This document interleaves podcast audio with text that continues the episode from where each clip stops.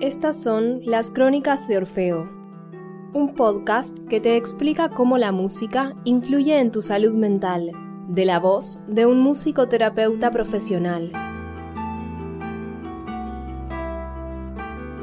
Aquí tendrás entrevistas, viajes sonoros y tips para mejorar tu vida con ayuda de la música.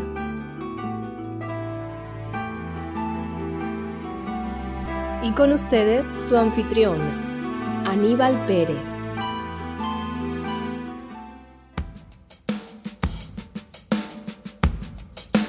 Bienvenidos y bienvenidas al podcast Las Crónicas de Orfeo. Y hoy llegó el turno de las entrevistas en este 2023. Para hoy tenemos a una conocida de esta casa. Ella ya estuvo en una entrevista. Ella es la musicoterapeuta argentina Rocío Cornés Sanjiao. Y aquí la tenemos. ¿Cómo estás, Rocío? Qué felicidad volver a tenerte aquí en este podcast, a que nos cuentes todas tus experiencias y a que nos digas todos tus conocimientos.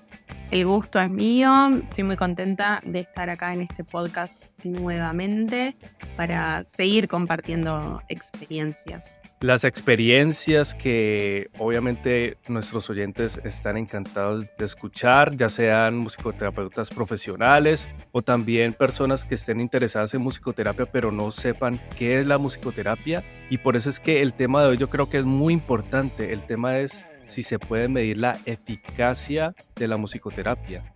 Esa es de pronto una de las muchas preguntas que mucha gente se hace. Musicoterapia, ¿eso es eficaz? O mm, debo ir a musicoterapia, pero entonces tengo esta duda de que, por ejemplo, yo voy y ¿será que eso sí me sirve para tratar un problema que tengo, una dificultad en mi vida cotidiana? Entonces de esto vamos a hablar, vamos a hablar de nuestras experiencias y también de algo muy importante que son las herramientas para medir esa eficacia de la musicoterapia. También quería preguntarte, Rocío, ¿qué estás haciendo actualmente? Si tú escuchaste la, la entrevista que le hice a, a Rocío en un podcast, hablamos anteriormente sobre hacer musicoterapia aquí en Alemania, qué ventajas tiene un latino y pues también quisiera saber si hay cambios y si hay nuevas perspectivas para este año en lo que da cuenta en musicoterapia en Alemania. Bueno, yo sigo trabajando actualmente en un consultorio interdisciplinario acá en Berlín que mm, se llama, es, es un centro social y pediátrico y mm, trabajo con niños que están, eh, digamos, previos a la edad escolar, niños que están generalmente en el jardín de infantes, entre los 2 y 6 años. Y, mm, y sí, yo trabajo como musicoterapeuta en un equipo interdisciplinario. Y tenemos cosas en común, porque yo también estoy trabajando en un colegio y también con niños entre edades más o menos de 6 a 12 años. Es un trabajo nuevo para mí, ya que anteriormente había trabajado con otro tipo de población. Y hoy también vamos a hablar de ciertas herramientas enfocadas en esta población infantil. Entonces, quédate durante toda la entrevista. Y siguiendo con el tema, ¿por qué surgió la idea de esta entrevista? ¿Cómo medir la eficacia de la musicoterapia? Gratamente yo sigo con el contacto de Rocío, entonces estuvimos hablando que ella había hecho también un trabajo de grado sobre una herramienta de la que ella hablará más adelante, que se llama la herramienta Matado. Y por mi parte, yo también asistí a una conferencia de una musicoterapeuta alemana que se llama Dorothee von Moreau, que actualmente es la directora de la Cátedra de Musicoterapia en Hamburgo, y ella expuso su herramienta, su escala, que es una herramienta para evaluar la expresión y la comunicación en una sesión de musicoterapia. Entonces dijimos, bueno, estos dos temas podemos hacer un podcast sobre ellos y a ver qué, qué puntos semejantes hay o también cómo lo podemos desarrollar.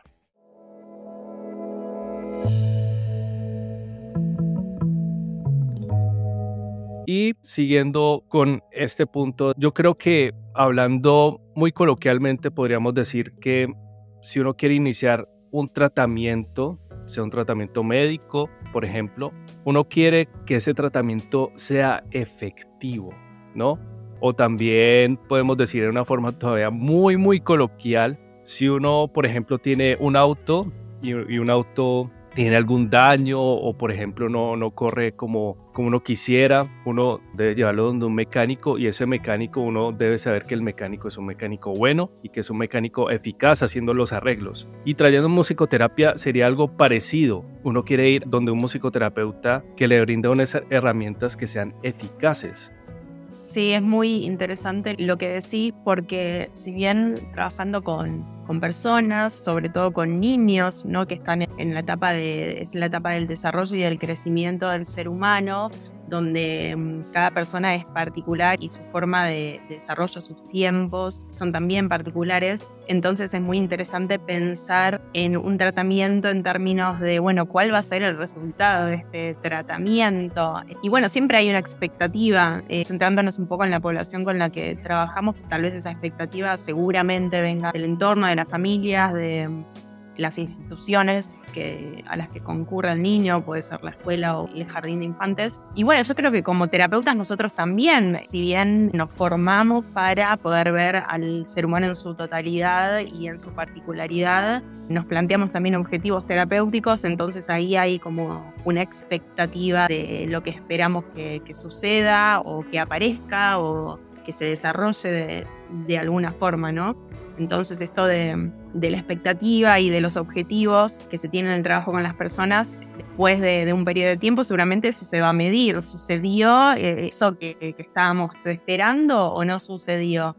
Y, y, claro, así como hablando de una forma más simple, en el transcurso del tiempo en la terapia uno empieza a ver si esas cosas sucedieron o no y, y ahí podríamos decir que uno puede evidenciar que hay una eficacia o no, de una forma no científica, pero dentro del panorama uno puede sacar esa conclusión. Sí, eso que dices es muy, muy cierto, también estoy muy de acuerdo y que nuestro trabajo debería ser, primero que todo, muy ético y se trata también de una reflexión constante de lo que estamos haciendo, ¿no? De cómo nos sentimos nosotros mismos, pero también qué está pasando con nuestro paciente o, usuario. Entonces, en ese sentido, uno debe también ver cómo está haciendo el proceso o también si uno está alcanzando esos objetivos que se ha trazado, ¿no? Entonces, por ejemplo, uno en la práctica, en la primera entrevista, uno va viendo si de verdad este niño o niña es apto para musicoterapia, ¿no? Desde ahí, eso no sería como la evaluación primera, sino un tipo como de, diagnóstico, de historia clínica. Y luego uno podría hacer una primera sesión, ¿no? De acuerdo a lo que dijo la mamá. Y ya en la, segunda sesión uno ya va viendo como si, si de, verdad uno puede continuar un tratamiento terapéutico.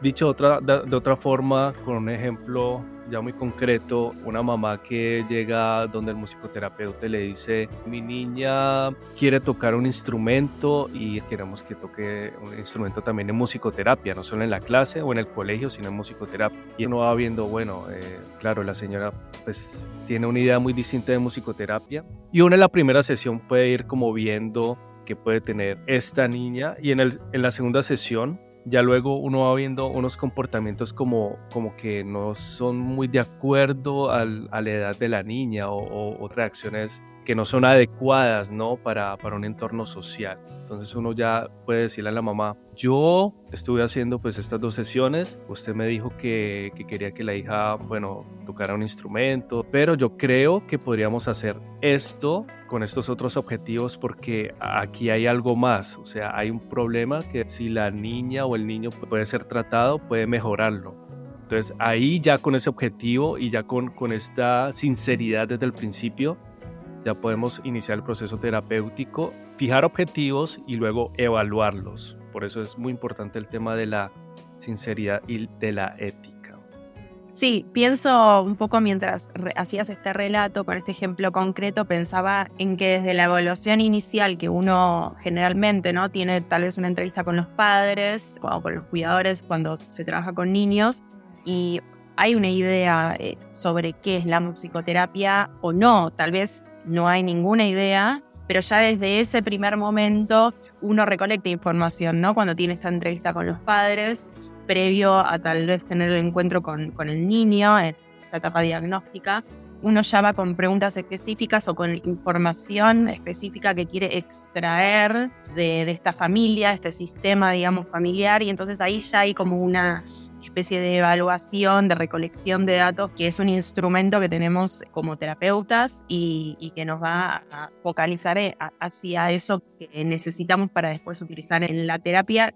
Si, como decís vos, este niño en particular se puede beneficiar de la terapia y que eso, como bien explicaste, lo vemos después nosotros en, estas evaluaciones con el niño, más allá de, la idea que tenga la familia. Y por supuesto que parte de la ética es explicar de qué se trata nuestro trabajo, qué vamos a hacer, más allá de que la familia o los cuidadores lo, puedan entender completamente o no, se trata de explicar que es un trabajo terapéutico y con ciertas estrategias y a través de la música, eh, que no significa que le enseñemos al niño a tocar un instrumento, son cosas que pueden suceder en, la terapia, ¿no? Herramientas que trabajamos con música, trabajamos con instrumentos y todo aquello que ayude a llegar al objetivo terapéutico va a ser utilizado. Pero bueno, ya desde ese primer momento es como que empiezan a figurar estas evaluaciones, mediciones, herramientas que tenemos como para direccionar nuestro trabajo.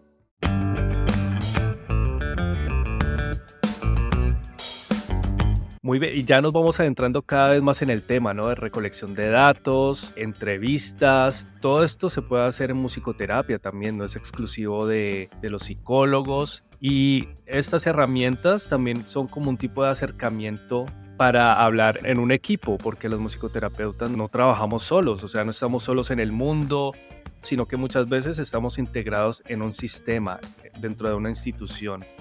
Entonces, por ejemplo, tú, eh, si, estás trabajando eh, en, una escuela, tienes que hablar no solo con los padres, si es posible, ¿no? Sino también con los profesores, incluso también eh, hay, hay, psicólogos. Yo donde estoy trabajando hay un psicólogo donde puedo intercambiar ciertas ideas y puedo comentar sobre los casos de ciertos niños. Entonces, dentro de este sistema también podemos reflejar lo que estamos haciendo y la evaluación para que otros profesionales también entienda lo que estamos haciendo, que esto es muy importante también para el final del proceso terapéutico, para alcanzar este logro eh, que queremos, no solo nosotros, sino pues el niño, la niña o, o los padres. Como estabas diciendo, entonces tenemos la recolección de datos por medio de entrevistas, también se puede aprender a tocar un instrumento musical dependiendo del caso, ¿no? No es que musicoterapia sea exclusivamente el aprendizaje de un instrumento, pero eso de aprender un instrumento sería como dentro de la parte cognitiva. Uno podría evaluar, podría ser un ítem, así podríamos llamarlo desde, desde ahora, un ítem para la evaluación de la, de la parte cognitiva del niño. Si un niño, por ejemplo, puede aprender una canción dentro de la sesión de musicoterapia, sería genial, pero bueno, de acuerdo a qué objetivo trazado, ¿no? si digamos el niño tiene cierta dificultad cognitiva y entonces vemos que en las primeras sesiones no puede tomar un instrumento, no lo puede tocar y luego él tiene la iniciativa de quererlo tocar y aprender una canción, pues bueno, ya hay, como, ya vamos, viendo que hay unos pasos y que hay un proceso que está siendo positivo, ¿no? Esto también se puede hacer. También se puede evaluar no solo con entrevistas, sino también con videos, obviamente. Eso hace parte de la recolección de datos, de audios. Y no sé, Rocío, si conoces otro tipo de recolección de datos. Sí, para, tal vez para aquellos que no están tan familiarizados con la musicoterapia, sabemos que hay cinco modelos, digamos que mundiales, que están reconocidos como tales en los cuales muchos tienen su forma de, sus evaluaciones y sus protocolos. También hay abordajes que, que, no están reconocidos como modelos, pero hay distintos abordajes de musicoterapia que también tienen sus propias formas de evaluación y protocolos. Y también después cada musicoterapeuta depende de la población con la que trabaje y depende de la institución o, el equipo terapéutico en el que esté, seguramente va a tener también su, propia forma de, como decimos, medir ¿no? Eh, este proceso y de, y de poder extraer información más objetiva del trabajo diario. Tal vez para los que estamos en un equipo interdisciplinario, como decías bien, eh, trabajando con niños, vas a estar en contacto y en red con todos aquellos adultos que también trabajan con el niño y, creo que importante es tal vez cada cierto periodo de tiempo ver cómo se desarrollan las diferentes áreas a ese niño y sobre todo con respecto a los objetivos que se plantearon inicialmente, que eso puede ser cada seis meses o depende en cada institución, equipo, cada qué tiempo se haga, digamos, qué, con qué regularidad se realice. Y también estando en, trabajando con esta población y en equipos interdisciplinarios, la supervisión, que es algo que se puede dar de manera específica, eh, se puede dar también de forma general y regular o frente a algún acontecimiento que puede ser avances muy rápido del niño, retrocesos, eh, puede ser también que el niño, uno como terapeuta vea que el niño está en la misma situación que al principio y necesite como de esa mirada eh, externa, porque no nos olvidemos que nosotros como terapeutas estamos inmersos en, el encuadre y en, este tratamiento y a veces, o, no a veces, sino siempre es enriquecedor y, positivo que en, el trabajo interdisciplinario se den estos intercambios y supervisiones para evaluar el proceso y volver a definir en el momento presente qué es lo, el mejor abordaje para el niño. Y bueno, esas son todas herramientas con las cuales contamos como terapeutas y que se ponen en juego ¿no? en, en este proceso y en este tratamiento.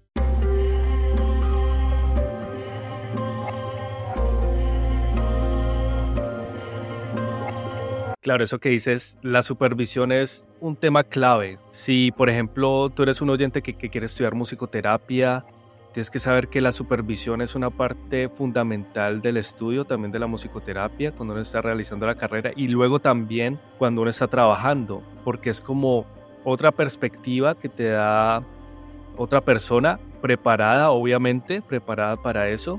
Y como tú dices, ¿no? Dentro del proceso, hay veces que uno está estancado en el proceso, el niño o la niña puede estar estancado en el proceso y entonces con esa otra mirada ese proceso se puede destrabar, digámoslo con esas palabras.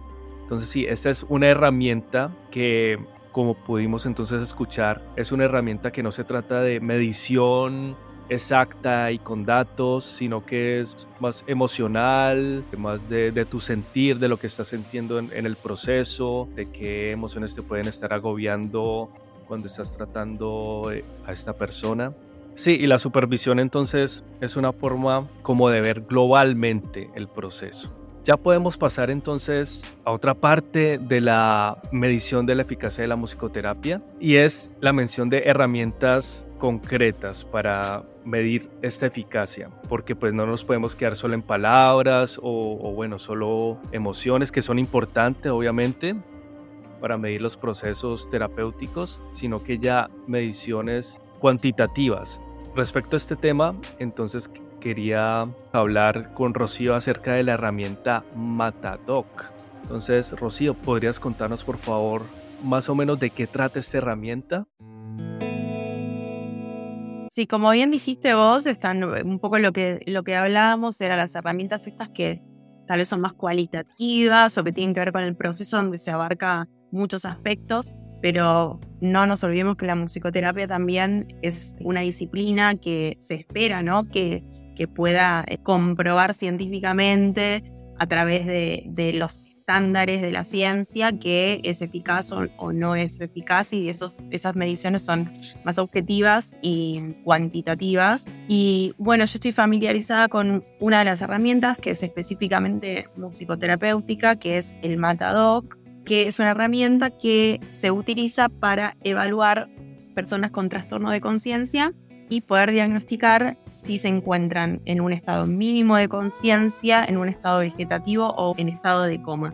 Yo tuve la oportunidad de formarme en esta herramienta hace bastantes años y en ese momento estaba trabajando con población de parálisis cerebral, distinto a la población que estábamos hablando recientemente y, aquí, con la cual trabajo ahora. Bueno, entonces como estaba explicando, el Matadoc es una herramienta que es específicamente musicoterapéutica y está validada para población de adultos con trastornos de conciencia. Lo que evalúa esta herramienta, esta herramienta evalúa a personas que estén que tengan trastorno de conciencia y se los pueda diagnosticar, se les pueda dar un diagnóstico diferencial, es decir, si es que están en estado vegetativo, en estado mínimo de conciencia o en estado de coma.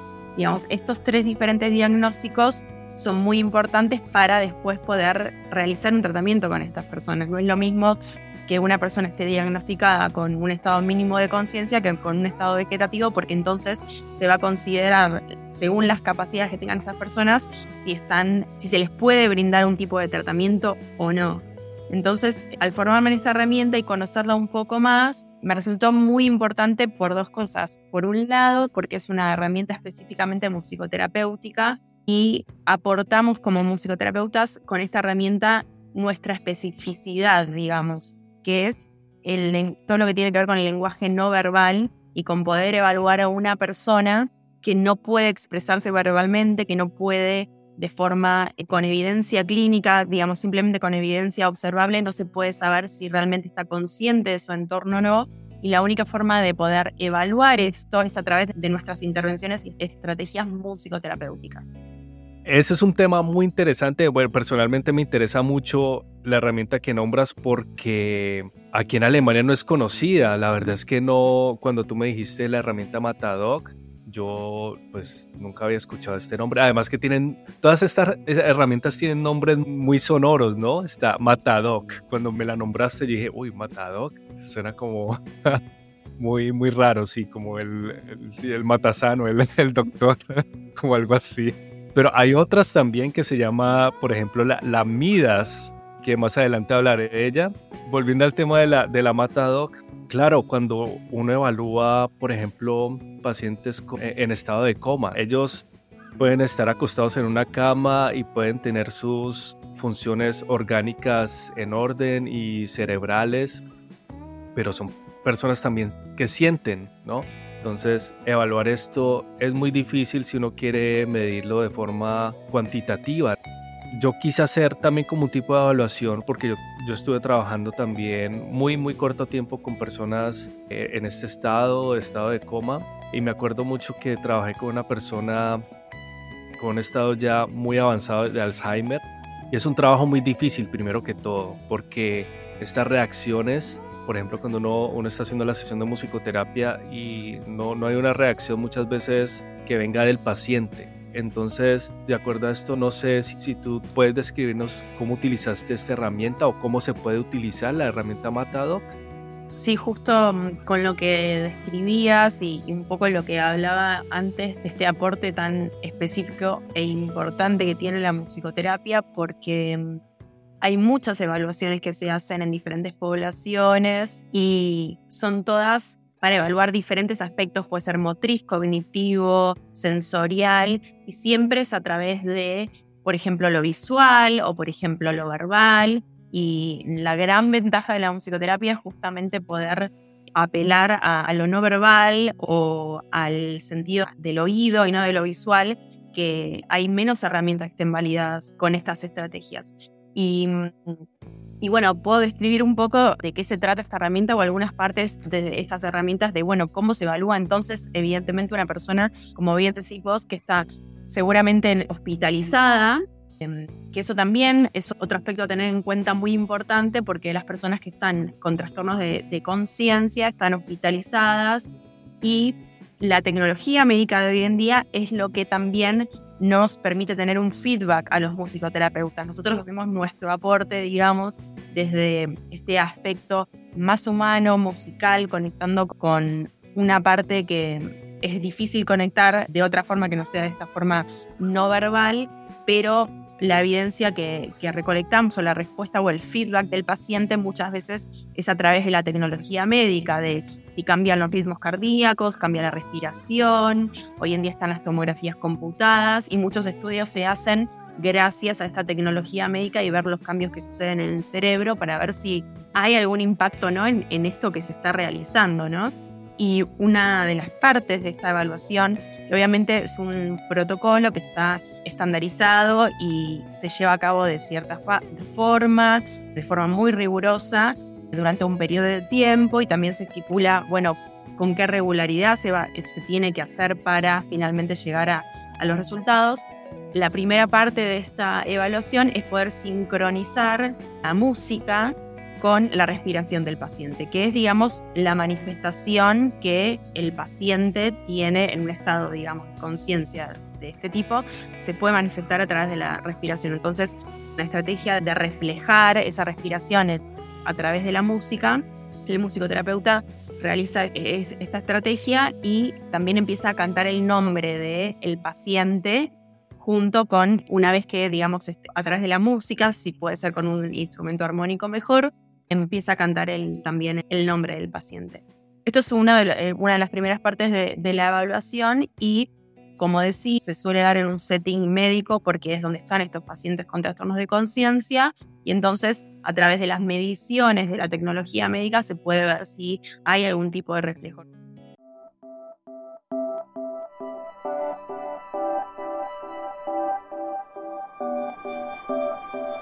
Y ya luego entonces puedes transferir toda esta información a los médicos, ¿no? La mata también tiene una escala Exacto, se hace durante un periodo de tiempo con una cierta regularidad donde uno practica las mismas estrategias que evalúan no solo la que acabo de describir, sino también se evalúa la audición, se evalúa los diferentes sentidos del paciente, siempre a través de estrategias musicoterapéuticas, pero se evalúan todos los aspectos de esta persona y al final se miden de forma cuantitativa y el número que se obtiene obviamente a través de estas mediciones y estas escalas va a clasificar a ese paciente en un estado de mínima conciencia, estado vegetativo o estado de coma.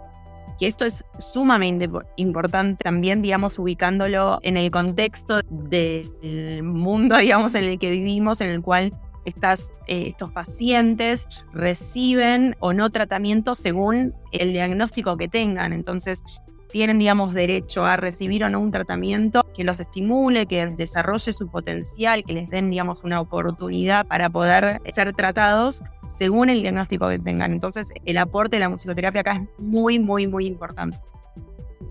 No, excelente lo que dices. Claro, bueno, es, también una cuestión de dinero, ¿no? Porque pues, se necesita también verificar que la musicoterapia está siendo efectiva y también otros tratamientos para que el, paciente, bueno, pueda seguir viviendo. Y también lo que dices me parece que es muy, muy valioso también porque muchas veces hace falta también ese ítem de más datos de musicoterapia en las sesiones. O también se podría hacer una combinación de ambos, no solo lo, lo cuantitativo, sino también lo cualitativo. Por ejemplo, cuando uno está haciendo una sesión de musicoterapia con, con este tipo de pacientes, uno también puede improvisar y hay días que uno improvisa y, uno siente como algo dentro de sí que le transmite ese mismo paciente que está ahí, el paciente eh, en estado de coma y otros días que es todo completamente distinto. Y es que, claro, como hay este tabú de que la persona en estado de coma está casi muerta y que no se puede hacer nada por él, pensamos que, no puede transmitir sentimientos, pero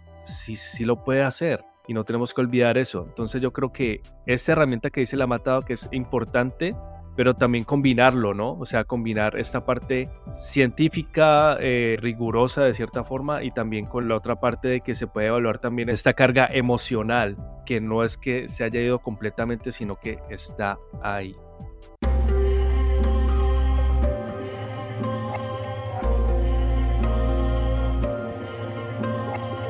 Siguiendo también con otro tema, hay ciertos tipos de documentación, o sea, de transferir los datos sobre el proceso terapéutico. ¿Y esta documentación tienes algún tipo de, estilo, de forma de hacerla en tu trabajo? ¿Cómo lo haces generalmente? Bueno, yo he probado particularmente algunas escalas no estandarizadas de autismo porque dentro de, los niños que llegan a la clínica hay muchos que tienen un diagnóstico, un presunto diagnóstico de autismo y si bien las utilizo regularmente, lo que a mí más me sirve en lo particular y en lo personal es llevar un detalle de lo que pasó en cada sesión, digamos, luego de cada sesión yo siempre lo que sucedió, lo relevante. Hay muchos musicoterapeutas que también graban las sesiones, no solo con audio, sino también con video, que esto es altamente recomendable. Creo que así uno puede llevar un seguimiento muy exhaustivo y detallado de los pacientes. Yo particularmente no lo hago. Obviamente eso lleva también muchísimo trabajo, no solo el trabajo de la sesión, sino después tener la misma cantidad de tiempo para volver a ver este video y para poder ver los detalles. Es un trabajo que es muy efectivo, pero es también muy exhaustivo. Pero bueno, yo particularmente la recolección que hago, más allá de, de lo que ya nombramos, de entrevistar a los padres, tener contacto con, los otros adultos que trabajan con el niño, la supervisión, que es sumamente importante.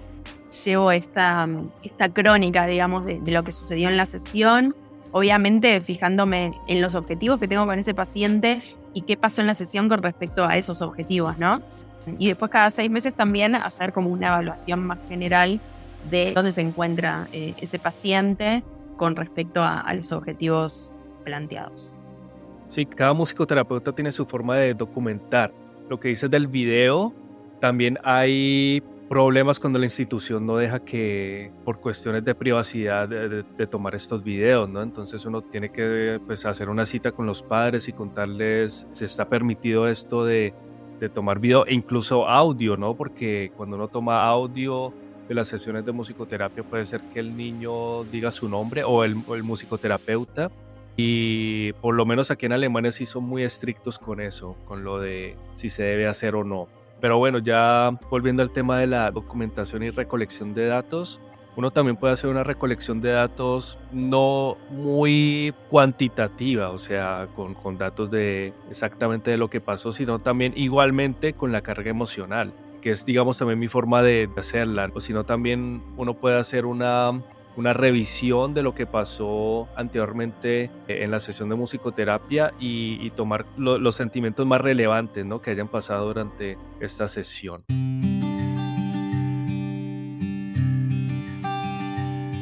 Siguiendo entonces también con las herramientas, ya habíamos hablado un poco de, la Matadoc y yo había nombrado otras, otras herramientas. Nombré la, la herramienta Midas con un nombre también muy, muy particular, ¿no? Que, que hace referencia a este, eh, este personaje que transformaba todo en oro.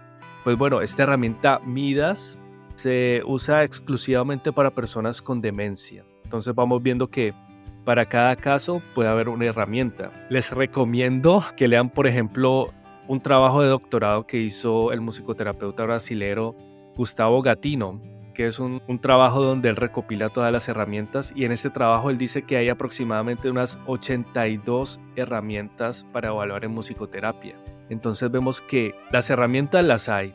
El problema es que muchas de estas herramientas no están validadas, o sea, no han sido probadas por otros musicoterapeutas y que ellos digan, listo, esta, esta herramienta si sirve, está comprobada, la puedo utilizar. Podemos hablar también de una herramienta que fue con la que prácticamente surgió esta idea de grabar el podcast, que es la herramienta Max, que es la herramienta para evaluar la expresión y la comunicación en la sesión de musicoterapia. Esta herramienta se usa exclusivamente en niños, en población infantil. Y como tú dijiste, la Matadoc también tiene una población específica. Lo ideal sería que otros musicoterapeutas probaran las herramientas, pero también en varios tipos de población, que eso también sería como una invitación a estudiantes que están realizando su carrera en musicoterapia. Lo bueno de esta herramienta Max es que cuando yo estuve en la conferencia de esta musicoterapeuta alemana llamada Dorothee von Moreau, ella nos invitaba a que hiciéramos nuestras propias escalas. Está bien que, como, como tú decías, tú también utilizas escalas en tu trabajo, Rocío, y ella también nos decía esto, que, que utilizáramos escalas. Y bueno, ¿cómo podríamos utilizar estas escalas?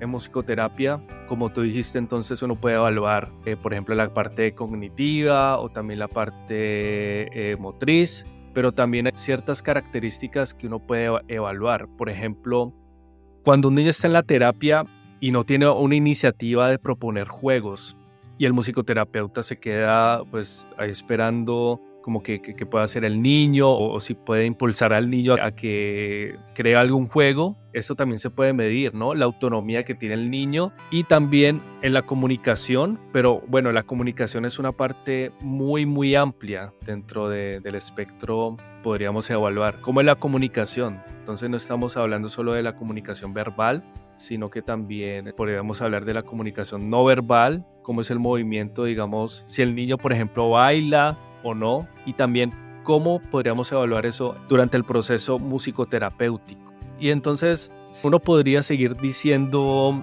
varios ítems, ¿no? O sea, ítem, por ejemplo, iniciativa o, ítem motricidad. Y podrían haber infinitos ítems. Y Rocío, no sé si, si de pronto tienes un ejemplo así que te haya pasado con un niño, porque lo, lo más habitual es como evaluar motricidad o, o, lo que uno escucha mucho, mucho en redes, musicoterapia, y es como algo muy automático, ¿no? Musicoterapia para motricidad o para, para atención. No sé si, si hay algo más así que, que tú hayas visto que, que haya habido como un avance con un paciente tuyo. Sí, como decía, lo, los avances a veces se miden de forma más efectiva cuando mm, se miden en relación a estos objetivos, ¿no? Que uno eh, se pone inicialmente con el paciente. Y esos objetivos obviamente no los pone solamente el terapeuta, sino que eh, dentro del equipo y también con la familia.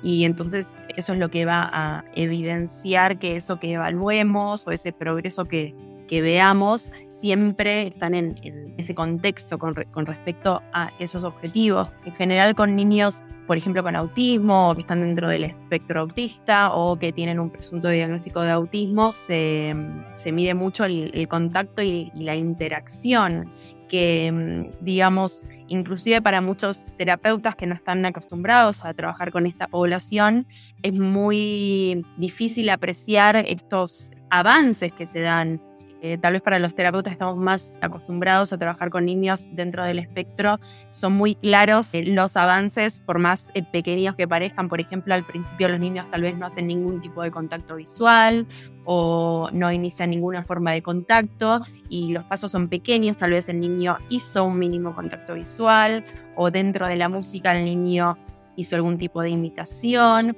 o como dijiste vos muy bien con respecto a los pacientes con trastornos de conciencia, muchas veces dentro de la improvisación musicoterapéutica o eh, la ejecución conjunta de alguna canción, uno ya puede percibir cuán comprometido o, en contacto y en, interacción en la música está el paciente y cuánto no. Y bueno, ¿cómo describimos eso? Y bueno, después en nuestras evaluaciones tendremos que ser muy detallistas con, por ejemplo, el niño pudo sostener el contacto visual y la interacción por tanta cantidad de tiempo y ahí tenemos como una evidencia de que ha habido un progreso, ¿no? Que parece pequeño tal vez en el contexto de un niño que tal vez no habla, no, no, interactúa ni con su familia ni con sus pares, pero dentro de la terapia tal vez estos, estos progresos son mucho más evidentes y, y, de forma cuantitativa, digamos, podemos evaluar de esa manera, ¿no? Es como un poco traducir lo cualitativo a lo cuantitativo, que bueno, es un trabajo que, que también como musicoterapeutas tenemos que hacer para poder sustentar nuestro, nuestra práctica.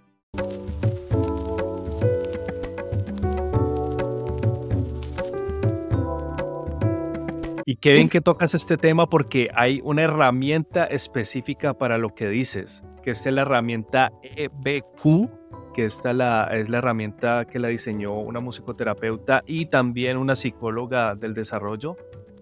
Ellas son eh, Karen Schumacher y la otra se llama Claudine Calvet. Entonces, ellas dos idearon la, la, la, herramienta EBQ, que es más o menos traducido la herramienta para la evaluación del contacto o, o de la relación entre personas, terapeuta y, y, paciente. Y esta, esta herramienta es ex exclusiva eh, para autismo, o bueno, no exclusiva porque han habido otras investigaciones con otro tipo de población, pero es basada más que todo en pacientes con autismo. Y lo que dice, lo del contacto, lo del contacto es fundamental porque ellas evalúan entonces esa interacción desde la escala con un número 0 hasta, hasta el, el 6 generalmente todas estas escalas tienen siete números o siete, siete, grados, porque hay la mitad que es como lo que sería lo normal, y entonces uno, uno puede, puede ir de derecha a izquierda. Entonces, si uno va a la derecha, entonces es como la interacción más exagerada en este caso. Y entonces, si uno va a la izquierda, es como donde hay menos interacción.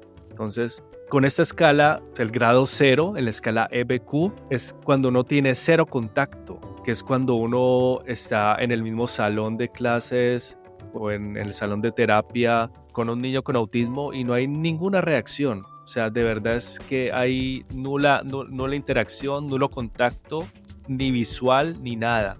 Y ya, si uno quiere ir entonces si uno mira el proceso terapéutico y de pronto el niño ya interactúa contigo o incluso tocando un instrumento y haciendo música, improvisando, entonces ya sería un grado un grado 6. Uno va viendo qué grado va yendo este niño o esta niña de acuerdo a esta escala y por eso es muy muy importante pues que hacer la documentación y esta herramienta más que todo se utiliza también con video porque hay momentos en que uno ve que hay una sincronización, tú también hablas de la sincronización con, con la respiración de los pacientes eh, en estado de coma, aquí también hay momentos incluso de micro sincronización, que es cuando el musicoterapeuta tiene un contacto visual con el niño muy, muy esporádico, o sea, muy, muy rápido pero también eso cuenta como una, una interacción, un contacto que se podría medir, digamos, con, con un grado 1, porque ya después de la cero interacción, de no estar percibiendo ese niño en el salón, ya por lo menos hay este contacto y no hay que olvidar que cada contacto puede haber terapia, porque puede haber emoción y hay cercanía.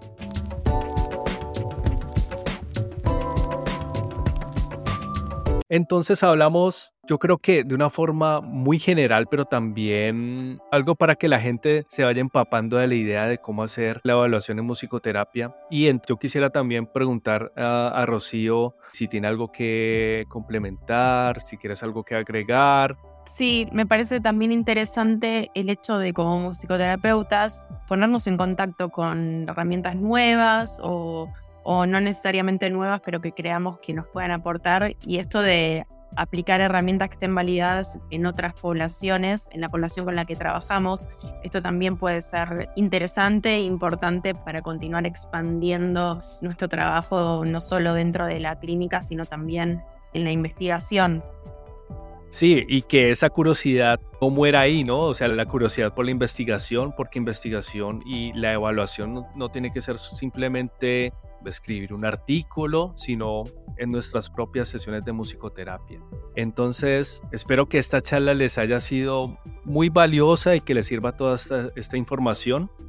No olviden que pueden visitar mi página web www.podcastmusicoterapia.com y también Rocío tiene una página en Instagram. Si quieres contarnos un poco más de lo que haces con tu página de, Instagram, Sí, los que estén interesados un poco en el trabajo también con niños, tengo una página de Instagram que se llama Tao Music and Health, que la podemos dejar después como link, em, que ahí cuento un poco sobre las estrategias que uso en el trabajo, de cuestiones cotidianas. El que esté interesado puede visitar mi página.